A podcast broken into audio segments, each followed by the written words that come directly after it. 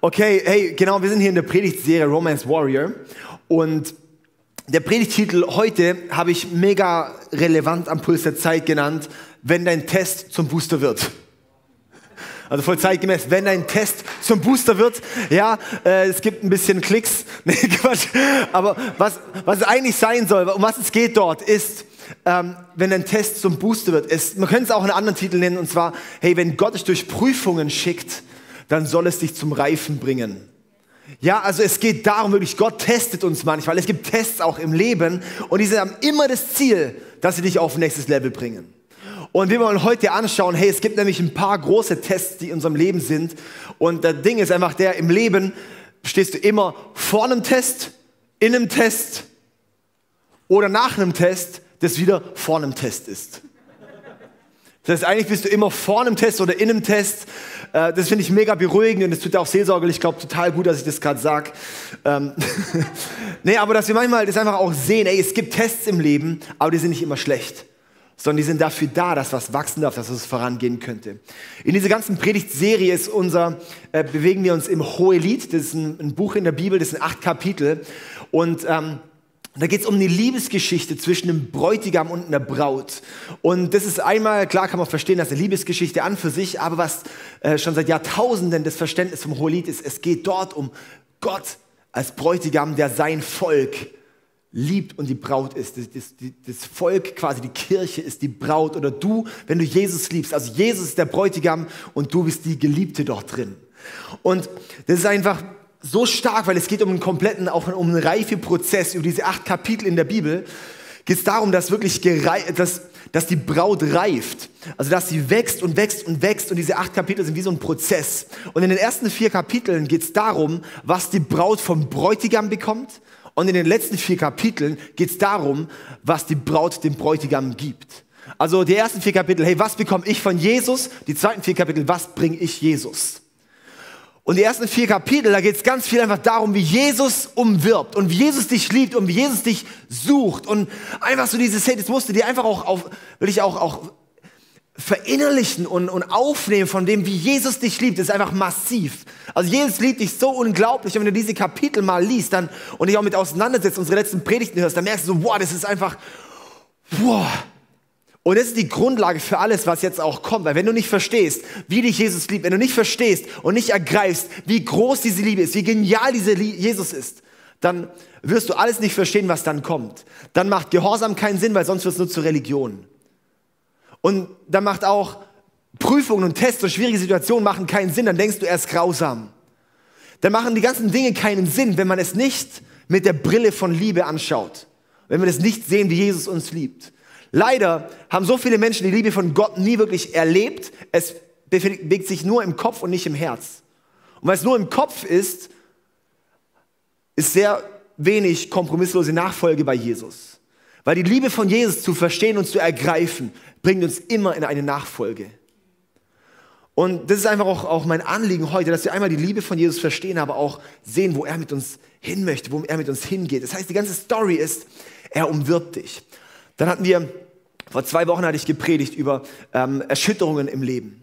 Und dort ist dann in Kapitel 4, Vers 16 dieser Vers, wo die Braut dann irgendwann sagt, okay, hey, im Herzen, ich, ich bin bisher noch nicht die großen Gehorsamschritte gegangen, aber hey, ich bin bereit, jetzt zu gehen. Ich bin bereit, in einen neuen Gehorsam zu gehen. Ich bin bereit, jetzt wirklich nachzugehen. Und ich bin auch bereit, weil ich weiß, ich möchte reifen, ich bin bereit für die nächste Phase von Reife, braucht es Prüfungen, braucht es Erschütterungen in meinem Leben. Und dann Kapitel 4, Vers 16, wo sie eben sagt, hey, und jetzt erwache du Nordwind. Sie ruft quasi die Stürme ins Leben und sagt, okay, sie dürfen kommen. Und im selben Atemzug sagt die Braut dann auch, okay, und Jesus, jetzt bin nicht mehr, jetzt bist du nicht in erster Linie mein, sondern ich bin dein. Ganz häufig haben wir, das ist halt mein Jesus und verstehen gar nicht, dass ich eigentlich sein David bin. Aber wenn dieser Switch kommt von ich gehöre Jesus, verändert es unser Leben nochmal komplett, als wenn ich nur Jesus für mich in Anspruch nehme. Und ab dem Punkt, wo, wo, wo die Braut auch sagt, okay, Jesus, jetzt bist nicht nur du meins, sondern in erster Linie bin ich jetzt deins, dann geht Jesus in einen ganz neuen Anspruch noch, in ein ganz neues Level von, okay, wenn ich jetzt wirklich dein bin, dann geht was ab, dann geht was voran, dann bringe ich dich jetzt wirklich in eine Dimension, das wir eigentlich heute Erweckung nennen. Und in, diese Erweck, in dieses Erwecktsein, da möchte uns Jesus reinführen. In Kapitel 5, Vers 1 bis 5, das fasse ich kurz zusammen. Ich habe mir überlegt, ob ich die Verse hier ausführlich behandle, aber dann habe ich keine Zeit mehr für das, was ich eigentlich sagen will. Ähm, darum fasse ich es so kurz zusammen. Und zwar geht es da eben dieses neue Level von du gehörst jetzt Jesus. Und dann ist so, dass die Braut dann da ist in Vers 2 und ähm, sie, sie, liegt, sie ist quasi bei sich im Zimmer in der Nacht und dann klopft der, klopft der Bräutigam an der Tür und sagt, hey, lass mich rein. Und der Bräutigam hat so dieses, diesen, dieses äh, um ihn rum bringt er quasi mit so diese, diese Beigeschmack von der Nacht. Und er sagt damit eigentlich, okay, du hast jetzt gesagt, den Nordwinde, ihr seid willkommen, ich bin dein. Lässt du mich auch rein in dein Leben, wenn die Nacht jetzt kommt? Nicht nur Sonne und Sommer und Sonnenschein, sondern was ist, wenn ich auch komme in der Nacht? Was ist, wenn jetzt eine dunkle Zeit bevorsteht? Lässt du mich auch dort rein? Bist du bereit, auch sage ich mal, den, ich sag's so, den leidenden Messias einzuladen? Und es ist krass, weil die Braut antwortet mit Gehorsam. Die Braut antwortet mit Gehorsam und sagt, okay, hey, ja, okay, ich bin bereit aufzumachen. Und dann macht sie die Türe auf. Und das heißt, ihre, Tür, ihre Hand tropft von Myrrhe und macht die Türe auf. Und Myrrhe ist, haben wir schon ein paar Mal gehört, das ist das Bild für, für den Tod. Das heißt, sie ist bereit, die Türe zu öffnen und von ihrem alten Sein zu sterben, dass das Neues geboren wird. Dass wirklich diese Nacht willkommen geheißen wird von, okay, es geht nicht um mich, sondern ich bin jetzt ein neuer Mensch. Und ich trete jetzt wirklich ein in das Neue hinein.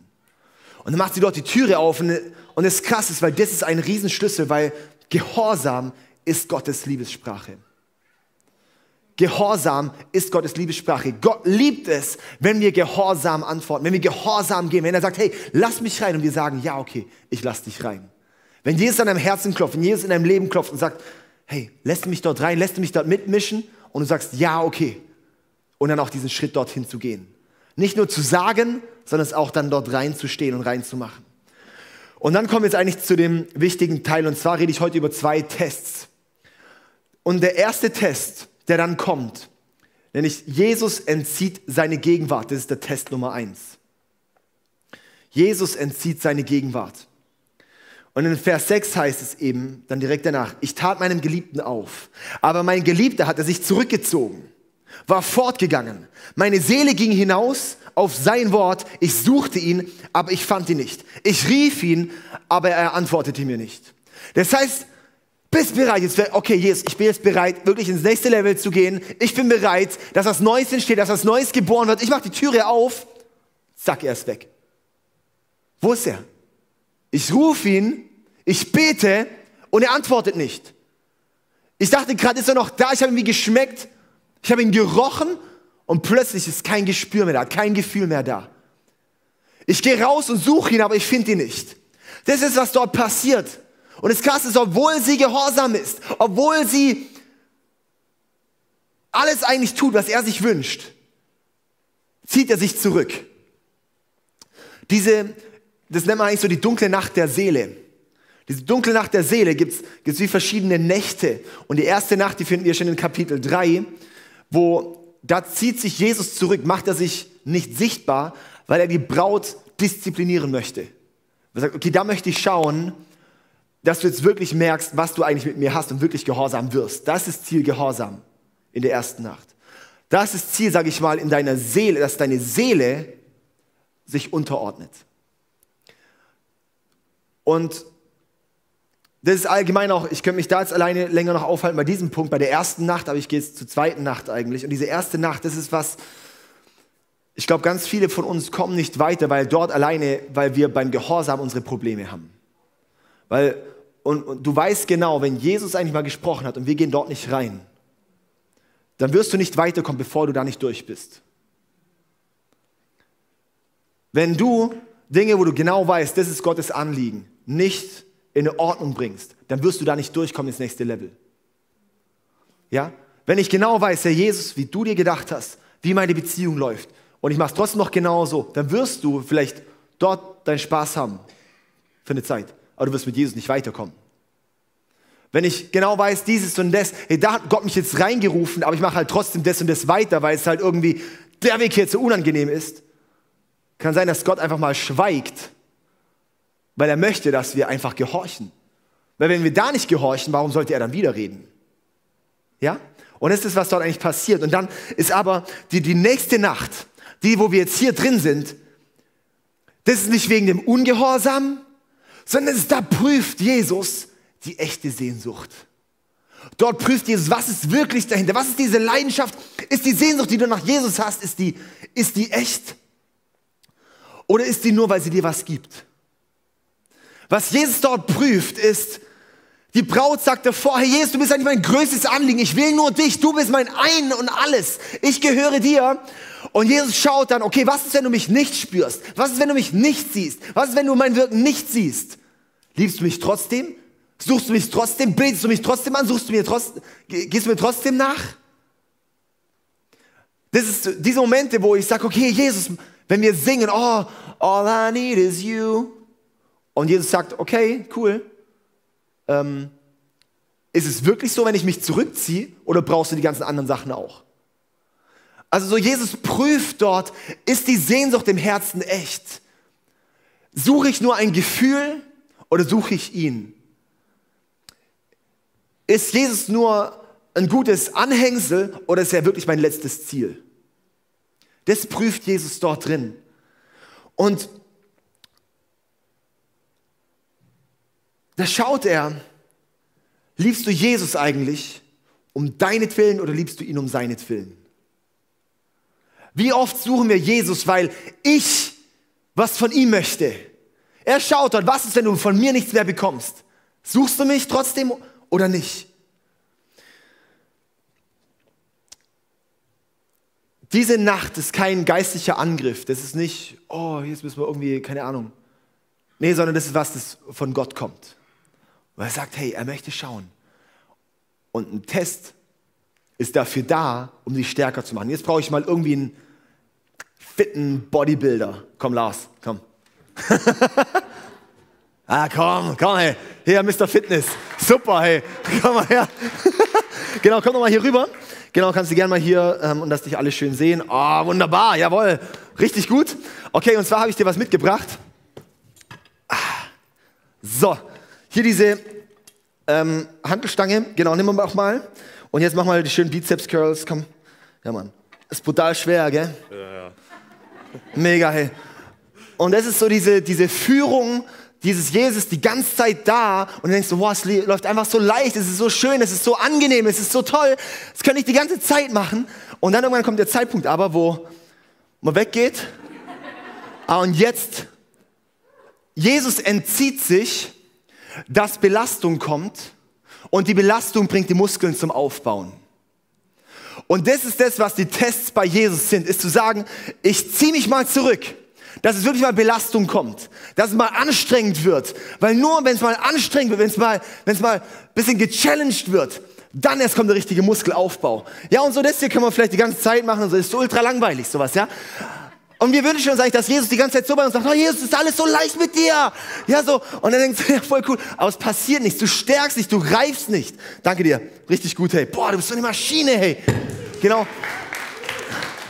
Hier noch ein Bild von Lars vor Corona. genau. Also, ähm, haben, haben wir den Punkt verstanden, oder? Das ist genau diese Sache, die das Jesus mit uns macht, wie Jesus es liebt mit uns, warum er sagt, hey, und es, es braucht manchmal, dass ich mich zurückziehe. Dass in der Belastung etwas aufgebaut wird. Was Jesus dort nicht machen möchte, ist dich kaputt machen. Wir, ja so, wenn, wenn ich jetzt jemand anderes, können wir mal, komm Ella, komm mal vor. Ich weiß, du schreibst so gut mit, also so ein Vorbild, die Ella, die schreibt mit. Äh, das ist super. Genau so macht man das nämlich. Wunderbar. Oder die schreibt was anderes, aber schreibt wahrscheinlich mit. Genau. Wenn ich jetzt die Ella hier mal nehme. Ella, komm mal her. Genau, mach du mal. äh, nee, schon runterlassen. Schon runterlassen. Komm, schön runterlassen. Und jetzt hoch. Wow! Ja, okay, dann ist die Ella wahrscheinlich schon die Grenze. Ja? Alter Schwede, hey. Jawohl. Also, genau, ist schwer. Ähm, also bei der Ella, da ist so, da wird, da wird dieses Gewicht sie, wenn sie das zu viel macht, kaputt machen. Und Jesus, sein Ziel ist nicht, dich kaputt zu machen beim Testen, sondern er entzieht sich erst, wenn er sagt, ich sehe jetzt, dass es jetzt gut und gesund ist für dich, dass ich mich entziehe. Eine Ella wird es ein paar Mal machen, dann hat sie eine Sehenscheidenentzündung oder sonst irgendwas und dann kann sie es erstmal lassen. Das heißt, wenn Jesus dich testet, ist es ein Kompliment, dass er dir zutraut, dass du das durchschaffst. Wenn Jesus dich testet, dann gibt er dir mit da wie ein Kompliment und sagt, hey, es ist möglich, es ist schaffbar. Ich glaube dran, dass da was passiert, aber ich, er prüft es wieder. Er schaut, okay, stehen wir durch diesen Test durch. Das heißt,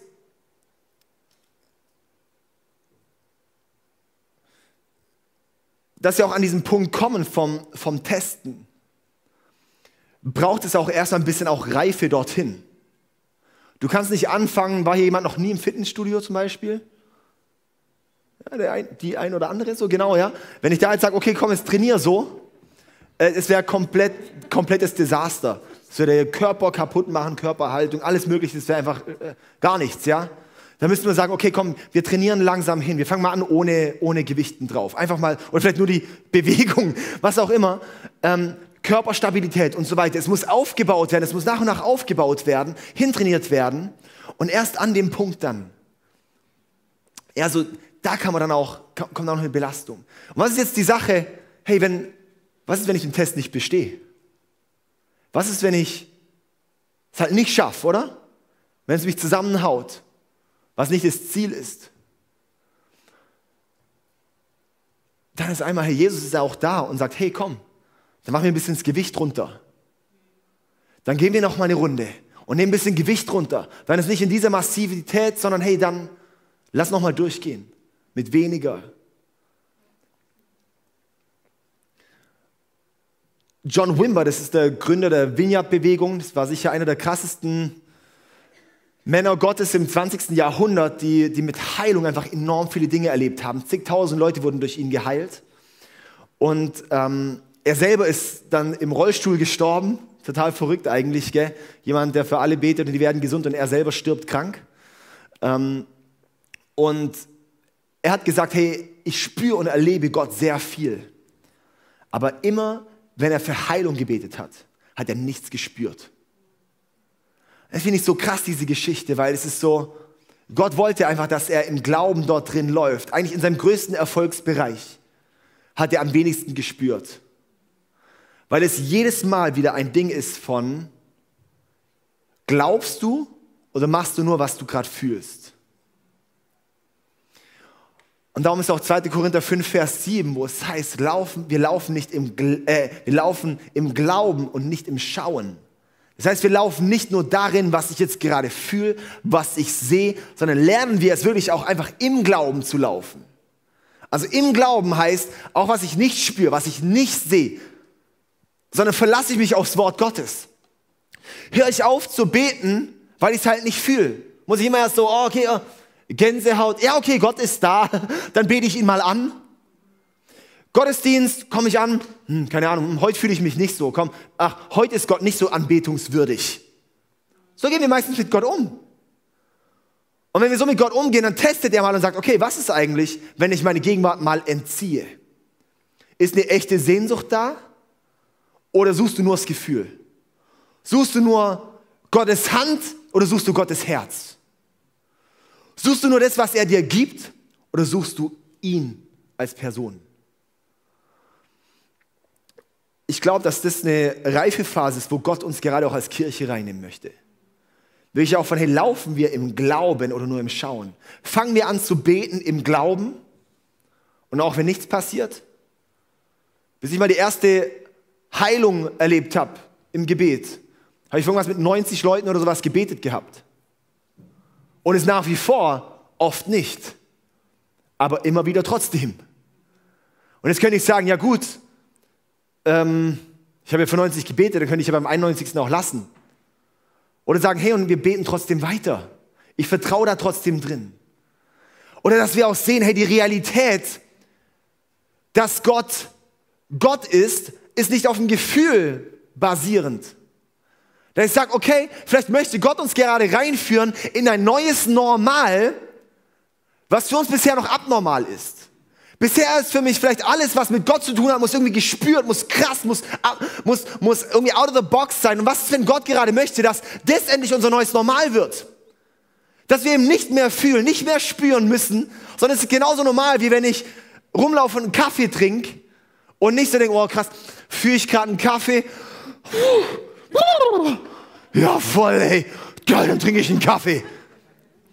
Sondern sag, okay, Bock auf, ja, Kaffee, ich sehe die Ka äh, Kaffee, logisch, ja?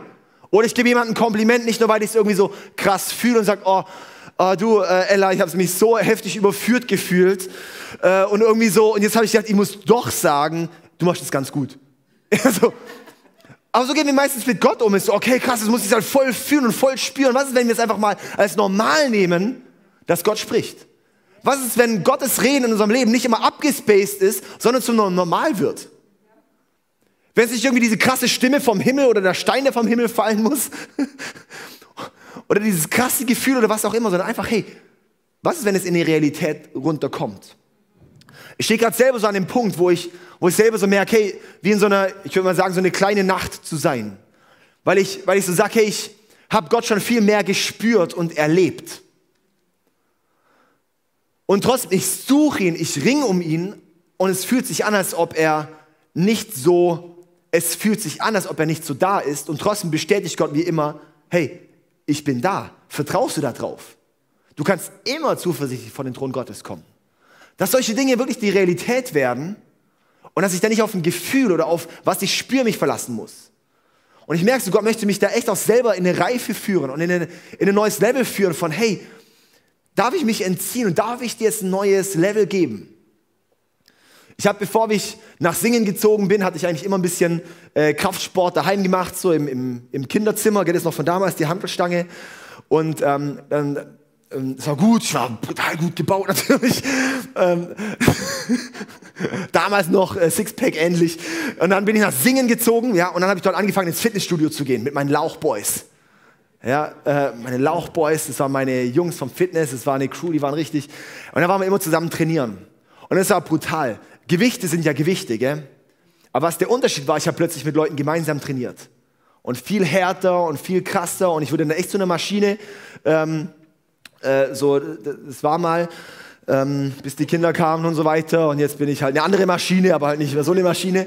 Aber ähm, was so krass war, weil ähm, da ist genau das, was passiert ist. Zu Hause kannst du halt Bankdrücken machen, oder? Und wenn du nicht mehr kannst, musst du aufhören. Wenn du mit Freunden trainieren gehst, dann drückst du, machst du Bankdrücken. Und wenn du nicht mehr kannst, fangen sie erst an einzugreifen. Und sagen, okay, und jetzt führen wir mal, jetzt drücken wir es hoch zusammen und runter lassen wir los, dass die maximale Belastung drauf geht. Und so ist eigentlich dieser krasse Aufbau, der dann passiert. Dadurch, dass du wie diesen Reiz, du schaffst einen Teil nicht selber und beim Teil greift er wieder ein und hilft dir, dass es aufgebaut wird. Ja? Und, und das ist, und dadurch, dadurch passiert dieser Aufbau. Und das möchte Jesus, wie auch, glaube ich, so, wie auch, ey, wir brauchen auch einander, um uns auch zu stützen, um in eine neue Power zu kommen. Und ich glaube, das ist sowieso, was Gott auch gerade macht, ist, hey, wir laufen nicht nur als Ein-Mann-Wolfsrudel, sondern wir brauchen einander. Darum ist auch die, nicht nur du und Jesus Braut und Bräutigam, sondern die Kirche und Jesus. Wir reifen und entwickeln uns zusammen. Ich sage auch immer Leute, die irgendwo, keine Ahnung, oder die, die, irgendwie auch von mir Rat holen, von, von außerhalb oder sowas. Ich habe immer wieder auch mit Leuten Gespräche oder Coachings oder sowas, die nicht bei uns in der Kirche sind. Und die erzählen ein bisschen, was die Kultur ist bei ihnen. Und in welchem, in welchem Kontext sie sind und was dort herrscht. Und ich sage ganz oft so, du wirst dich nur so weit entwickeln können, wie der Teich ist, in dem du schwimmst. Freunde von uns, die sind Pastoren in, in äh, Tel Aviv, ja, und die haben bei sich im Zimmer so ein Aquarium und da ist ein Haifisch drin. Und das Witzige ist, der Haifisch wird so groß wie das Aquarium und sobald sie ihn ins Wasser lassen würden, wird er irgendwie zwei oder drei Meter groß werden anscheinend. Und ähm, da muss ich immer so denken, das ist eigentlich genau das Bild, was auch mit uns oft passiert, hey, in dem Kontext, wo wir uns bewegen, so groß werden wir oft nur reifen. Und darum sage ich manchmal auch Leuten, hey, wenn du ins nächste Level kommen musst, brauchst du einen Kontextwechsel. Du musst woanders hinkommen. Du musst in, in ein anderes Werk gehen. Du musst vielleicht mal umziehen. Du brauchst vielleicht mal, keine Ahnung, geh in die Academy. Da wirst du Leute um dich, komm, so, wie so Schritte zu machen, dass du nochmal ein neues Level wachsen kannst. Das braucht es manchmal. Und genau das ist eigentlich der Punkt, wo es mit dem zweiten Test weitergeht. Und zwar ist in, erst, in, in Hohelied 1, Vers 4, da wird die Hauptvision der Braut beschrieben. Da heißt es nämlich, zieh mich nach dir, so laufen wir. Kapitel 1, Vers 4. Zieh mich dir nach, so laufen wir. Der König hat mich in seine Gemächer gebracht. Wir wollen jauchzen und uns freuen an dir, wollen deine Liebe preisen mehr als Wein. Da geht es darum eben erstens, zieh mich nach dir, so laufen wir. Da sagt die Braut eben, wir laufen dem Bräutigam nach, mit ihm zusammen. Sozusagen sie und die Töchter Jerusalems, die Kirche, die laufen ihm nach. Also zieh mich mit dir. Das bedeutet, es steht einmal für den Dienst und die Gemeinschaft mit anderen. Das ist wie dieser Dienst, hey, ich möchte dir nachlaufen. Wir möchten zusammen etwas in Bewegung setzen. Ja, so wir als Christen, wir wollen dir nachlaufen. Wir wollen etwas in Bewegung setzen. Und das zweite ist, der König hat mich in seine Gemächer gebracht. Da geht's um die Intimität, um die persönliche Beziehung mit Jesus.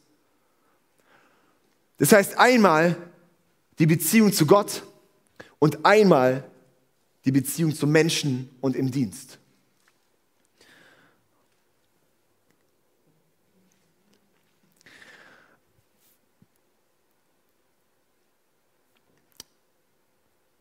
Der erste Test ist, Jesus entzieht seine Gegenwart, das heißt, er entzieht das Anliegen Nummer eins. Und dann der zweite Test ist, er entzieht dir das Anliegen Nummer zwei. Der Test Nummer zwei ist nämlich, Mitmenschen verletzen dich und lehnen dich ab. Ich habe es einfach mal so genannt. Mitmenschen verletzen dich und lehnen dich ab. Es geht in Vers 7. Also sie sucht ihn oder sie schaut nach ihm. Und dann heißt es in Vers 7, es fanden mich die Wächter, welche die Runde machen in der Stadt.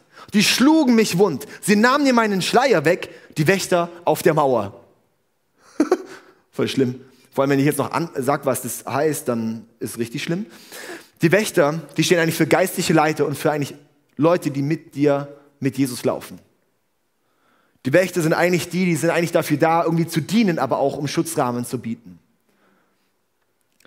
Und die sind da, die fanden mich, die finden mich, die sind da die schlugen mich und die nahmen mir den Schleier weg. Was heißt es? Es passiert Verletzung in deinem Dienst. Und das Zweite ist, sie nahmen mir den Schleier weg. Sie nehmen den Anschein, den ich manchmal mache, dieses, den Glanz, den ich manchmal habe, der wird wie weggenommen. Dieses, wow, du bist der große Hecht. Und plötzlich ist der Schleier weg, plötzlich sehen dich Leute einfach ganz normal. Oder fehlerhaft oder was auch immer. Das ist ein krasser Punkt. Das ist ein weiterer Test, wo Jesus uns eigentlich durchnehmen möchte. Ist zu sagen, hey, es gehört zum Reifeprozess dazu, dass du im Haus Gottes verletzt wirst von Leitern und von Leuten, die mit dir laufen und dass du deine An manchmal dein, dein, dein Image mal ein bisschen verlierst. Aber wie du reifst, entscheidet, also wie du damit umgehst, entscheidet, wie du reifen wirst. Das ist eine riesen Challenge, das hören wir total ungern, weil wir würden sagen, und dann kam der Bräutigam und hat die Wächter verprügelt und hat gesagt, ihr dummen Säcke, hört auf. Ähm, aber das geht so nicht weiter, sondern er ist weiterhin versteckt. Und er sagt, hey, guck mal, diesen Test, den braucht es. Du suchst mich und findest mich nicht und im selben Atemzug wirst du auch noch nicht so behandelt, wie du es vielleicht verdienst. Und Jesus verurteilt nicht die Wächter dort, sondern sagt, hey, guck mal, es gehört dazu, zu deiner Reife. Und wenn du das lernst, wie du damit umgehst, wird definieren, wie es weitergeht. Vielleicht bist du selber, wurdest du verletzt oder wirst du verletzt von Leuten in deinem Umfeld. Und ich möchte dir einfach sagen, hey, du kannst mit Bitterkeit da drin gehen, du kannst dich entziehen, du kannst abhauen, du kannst weggehen von dem Ganzen, du kannst fliehen, aber das wird dich nicht reifen lassen vor Konflikt oder vor Spannung abzuhauen, wird dich nicht stärker machen. Wenn mal irgendjemand, der, glaube ich, Ahnung hat oder ich weiß nicht genau, gesagt, beim Knochenbruch, ähm, wenn dort die Knochen wieder zusammenwachsen, sind sie stärker zusammengewachsen, als sie vorher waren. Also das heißt, dass der Knochen dort nicht mehr so schnell brechen wird wie an anderen Stellen. Und genau das ist das Bild, was ich dort wie so habe, ist, hey, der Knochen, das ist wie was, da ist vielleicht Zerbruch da, aber wenn das wieder zusammenwächst, dann wird es stärker und resistenter. Sarah und ich, wir hatten uns, als wir ganz frisch zusammenkamen, früher, vor zehn Jahren, einmal gestritten gehabt. Jetzt schon lange nicht mehr, außerdem ich bin ja Pastor, da streitet man sich eh nicht mehr. Und, ähm, aber damals, als wir einen Konflikt hatten, das waren noch Zeiten,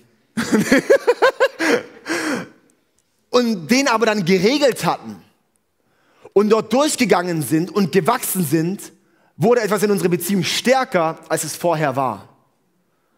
Und so ist es auch in Freundschaften, so ist es in der Kirche. Wenn man Spannungen hat, wenn man sich reibt, dann macht es einen stärker. Wenn wir gut damit umgehen. Das heißt, dort ist auch mein Punkt, wie es weitergeht. Deine Reaktion definiert deine Zukunft. Deine Reaktion definiert deine Zukunft. Wie gehen wir mit um, wenn wir da auch getestet werden? Wir denken meistens, so, das ist ja keine geistliche Sache, das ist nur eine menschliche Sache und die Menschen sind ja eh blöd, das heißt, ich bin im Recht. Wir sagen, was ist, wenn Unrecht zwischenmenschlich in unserem Leben ein Test ist, wo Gott uns reinführt?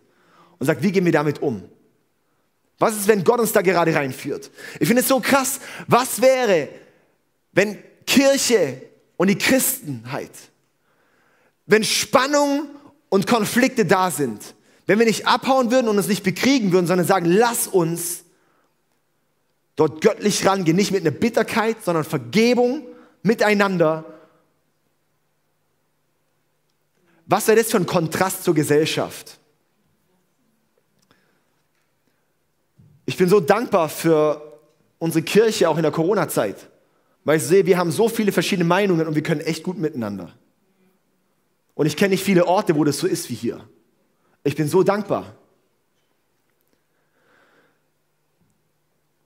Und es ist für mich so, ja, hey, wir sind, es ist ein, ein Test, viele Dinge sind ein Test.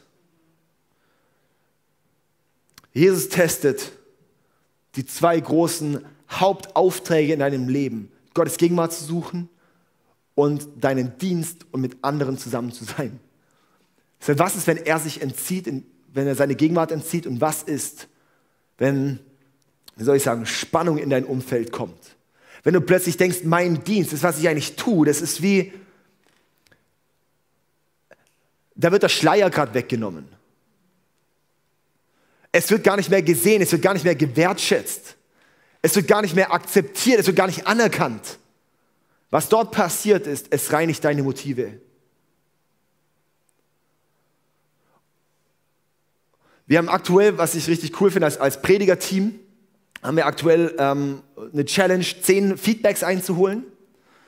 Und das finde ich richtig cool, weil wir wollen da Feedbacks einholen und wirklich auch Dinge ähm, konfrontiert zu bekommen, wo wir, wo wir äh, besser werden können. Und ähm, ich habe ich hab schon einige Feedbacks bekommen. Ich finde es brutal hilfreich, weil der sind manchmal so unverblümte Feedbacks wo du so denkst, ouch, der voller Schleier weg. Aber der hat so recht. Es tut manchmal so gut für unsere eigene Entwicklung, für unsere eigene Reife, wenn mal dieser Schleier weggeht. Und die Frage ist einfach eben, wie reagieren wir darauf? Deine Reaktion definiert deine Zukunft. In Vers 8 heißt es, ich beschwöre euch, ihr Töchter Jerusalems, wenn ihr meinen Geliebten findet, was sollt ihr ihm berichten? Dass ich krank bin vor Liebe. Und ich finde es so cool, weil die Töchter Jerusalems, die stehen für die Churchies, die stehen für die unreiferen Christen, als die Braut selber ist. Das heißt, es sind eigentlich Leute, die sind eigentlich unreifer als sie selbst. Und was krass ist, ihre Reaktion ist, okay, Jesus ist weg, dann finden mich die Wächter und die schlagen mich und nehmen ihren Schleier weg. Da würden wir nochmal sagen, also den Quatsch, den lasse ich es. Ich bin frustriert von Jesus und von der Kirche, ich hau ab. Es gibt wahnsinnig viele Leute, die genauso mit Jesus umgehen. Aber wie geht sie mit um und sagt, okay, Es ist schwierig, aber jetzt sucht sie sich Verstärkung. Sie sucht sich ihre Leute, sucht sich die Töchter Jerusalems. Das sind einfach die Leute, geht in ihre Small Group, wo vielleicht alle unreifer sind als sie und sagt, okay, jetzt beschwöre ich euch, ihr Töchter Jerusalems. Wenn ihr meinen Geliebten findet, ich brauche eure Hilfe, weil ich finde ihn nicht alleine. Ja, wenn ihr ihn findet, dann sag ihm nicht, wie es mir schlecht geht. Sag ihm nicht, was mir angetan wurde. Sag ihm nicht, was alles schief läuft. Sag ihm nicht, was für Spannungen da sind, sondern sag ihm, ich bin krank vor Liebe nach ihm.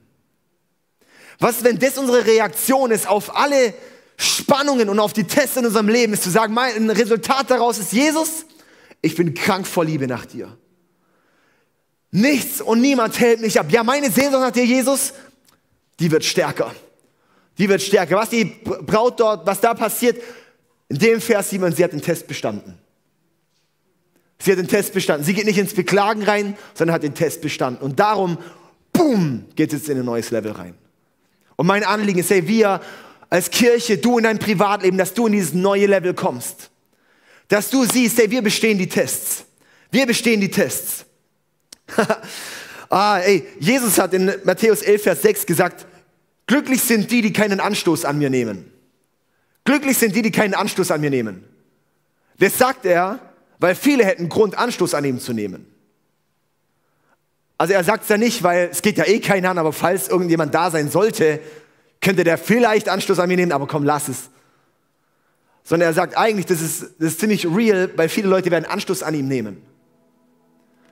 Aber glücklich sind die, die keinen Anschluss an mir nehmen. Genauso wie die Braut dort umgegangen ist. Und ich möchte dich ermutigen, dass wir dort reingehen und sagen, okay, ich möchte nicht den Anschluss an Jesus nehmen, sondern von Jesus ist als Anstoß nehmen, einen Perspektivwechsel zu bekommen und ihn zu suchen.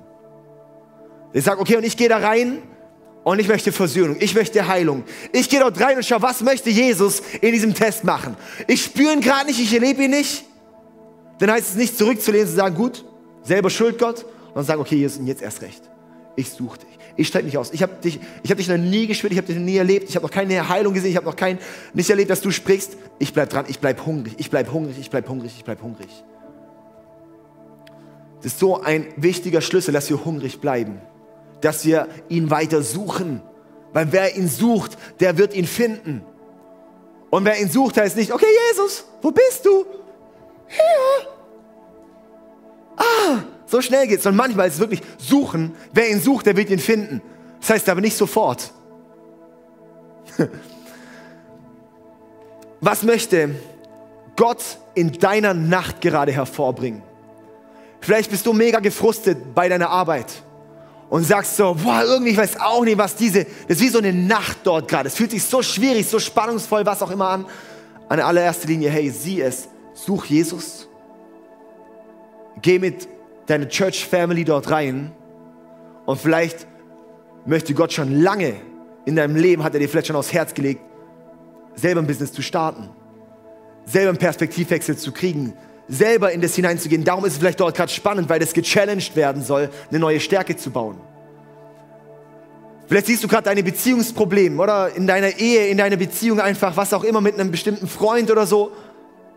Hey, dann ist der Test von, was Gott da vielleicht gerade macht, was aus dieser Nacht passieren soll, ist, geh dich selber an. Weil alle Beziehungsprobleme sind Single-Probleme. Also jede Pro jedes Problem, das in der Beziehung auftritt, war schon vorher da, nur du hattest kein Gegenüber, bei dem es rauskam. Das heißt, wenn jeder auch an sich arbeitet, dann kann auch an der Beziehung gearbeitet werden. Sowas zu sehen, okay, was heißt es für mich? Wie kann ich auch in meine Entwicklung, in meine Single-Probleme investieren? Vielleicht fühlst du dich, als ob du da sitzt und es ist so einfach kompletter Frust über die ganzen Lebensbereiche und du sitzt da Sagst du, oh, hoffentlich kommt jetzt jemand und hilft mir.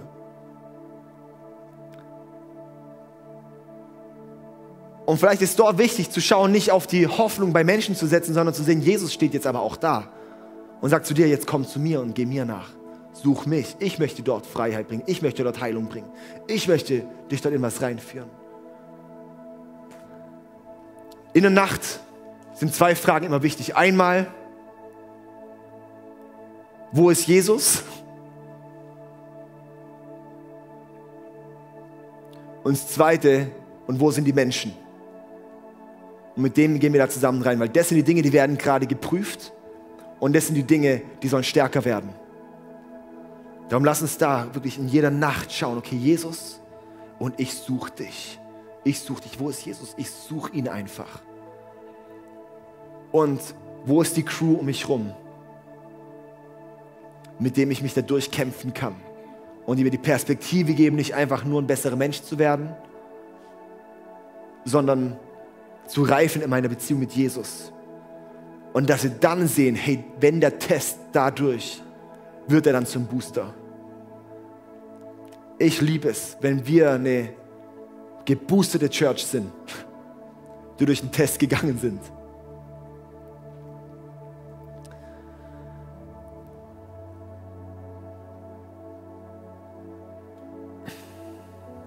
Ich finde es so cool, wo die Braut einfach sagt, hey, wenn ihr ihn findet, sagt ihm, dass ich krank vor Liebe bin. Und darum lasst uns jetzt zusammen beten und wirklich auch dafür beten, wirklich, dass diese ich bin krank vor Liebe nach Jesus, dass das unser Anliegen Nummer eins ist, dass es unser Ziel Nummer eins ist. Dass wir dann stärker und befreiter und klarer rauskommen aus der Nacht. Okay, lass uns zusammen aufstehen, ich möchte mit uns beten. Jesus, danke, dass du uns so sehr liebst. Danke, dass du uns umwirbst. Danke, dass wir wissen dürfen, hey, dass deine Liebe einfach so endlos krass ist. Und ich bete auch, dass diese Realität jetzt auch in unser Leben reintreffen darf, dass es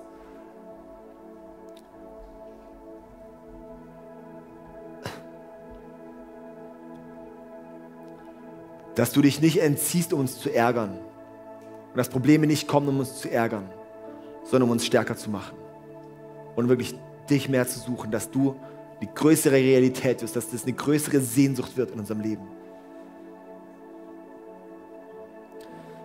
Jesus, ich bete echt auch, dass so ein reife Schub durch unsere Kirche gehen darf und durch jeden, der auch hier dabei ist. Und ich bete, dass wir echt auch, wie es die Braut in 4, Vers 16 macht, so die Stürme willkommen heißen zu können, weil sie sich so geliebt weiß. Jesus, ich bete, dass du echt unsere Motive läuterst.